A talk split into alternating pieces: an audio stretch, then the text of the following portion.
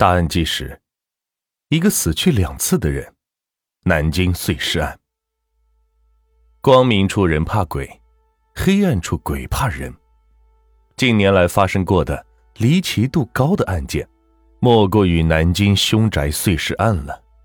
复杂程度之高，让人是不寒而栗。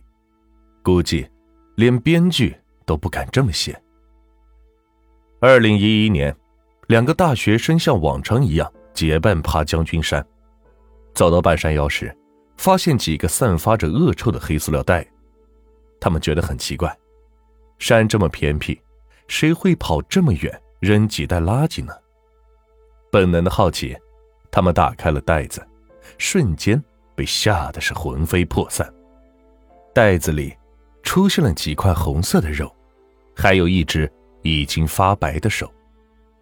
报警后，警察是赶到现场，确认这确实是人体的残肢，背后隐藏着一起碎尸杀人案。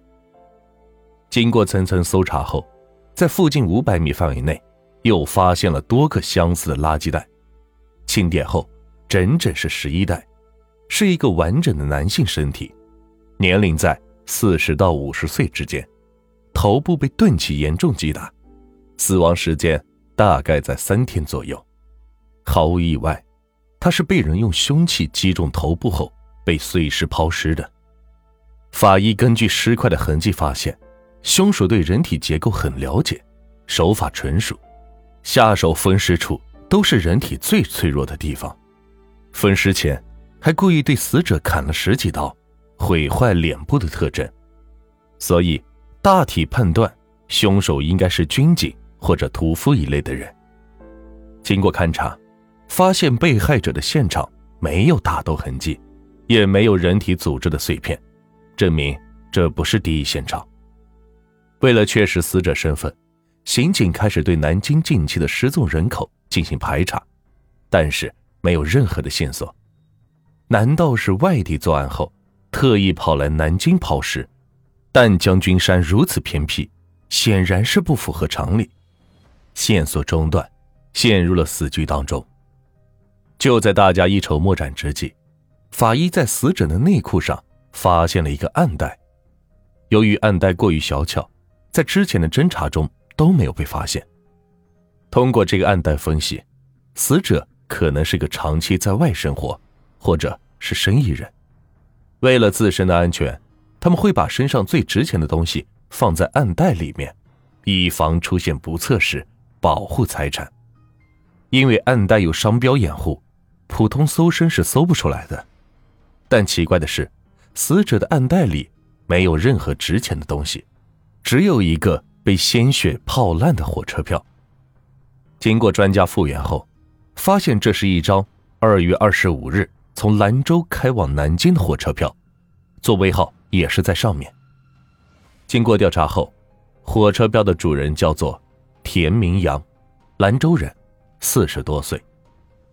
案件终于是有了线索，但接下来的事情又让刑警非常迷惑。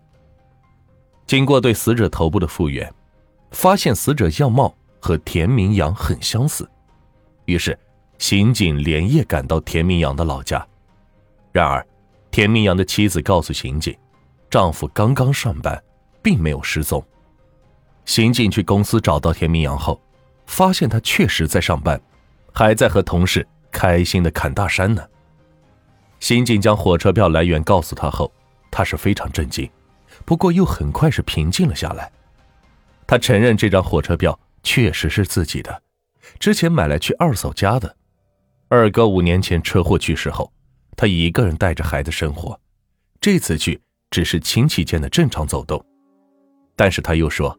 这张火车票自己用完后就随手扔掉了，可能是被别人不小心捡到了。那么，死者既然不是田明阳，那他会不会是凶手呢？在作案时不小心落在死者的身上。于是，刑警对田明阳的踪迹做了一个调查，发现他确实在当天到过南京。根据监控显示，他当天下午就回到了酒店。洗浴店按摩，酒吧看球，凌晨才回到酒店睡觉。而死者是在当天夜晚被杀，凌晨被抛尸，田明阳根本是没有作案时间，所以田明阳不会是现场杀害死者的凶手。那他会不会是幕后的凶手呢？或者火车票真的是不小心被死者捡到？但是，假如他是杀人犯，又为何故意留下自己的火车票据，让刑警找上门呢？如果他只是不小心丢了火车票，真正的凶手只是为了误导刑警破案方向，那为什么把这么关键的线索放在如此隐蔽的地方？要知道，凶手做误导线索时，都会在最显眼的地方做手脚。这好不容易有了线索，又被中断了。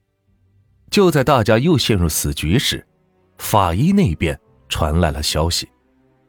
尸体复原后发现，死者是被斧头活活砍死的，碎尸的工具只是把常见的菜刀，抛尸用的垃圾袋是从南京江宁区麦德龙超市卖出的。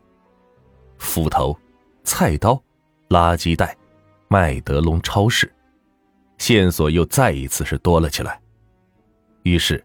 刑警通过监控分析，过去半个月买过这三样的东西，一共有一百多人，但警力有限，如果挨个排查，显然是不现实，只能从田明阳这里找到突破口，看谁可能和他有交集。可是，田明阳极其不配合，一口咬定案件与自己无关。同时，刑警发现他总是不断的打电话，似乎激动的说着什么。直觉告诉大家，田明阳似乎和案件有着某种联系。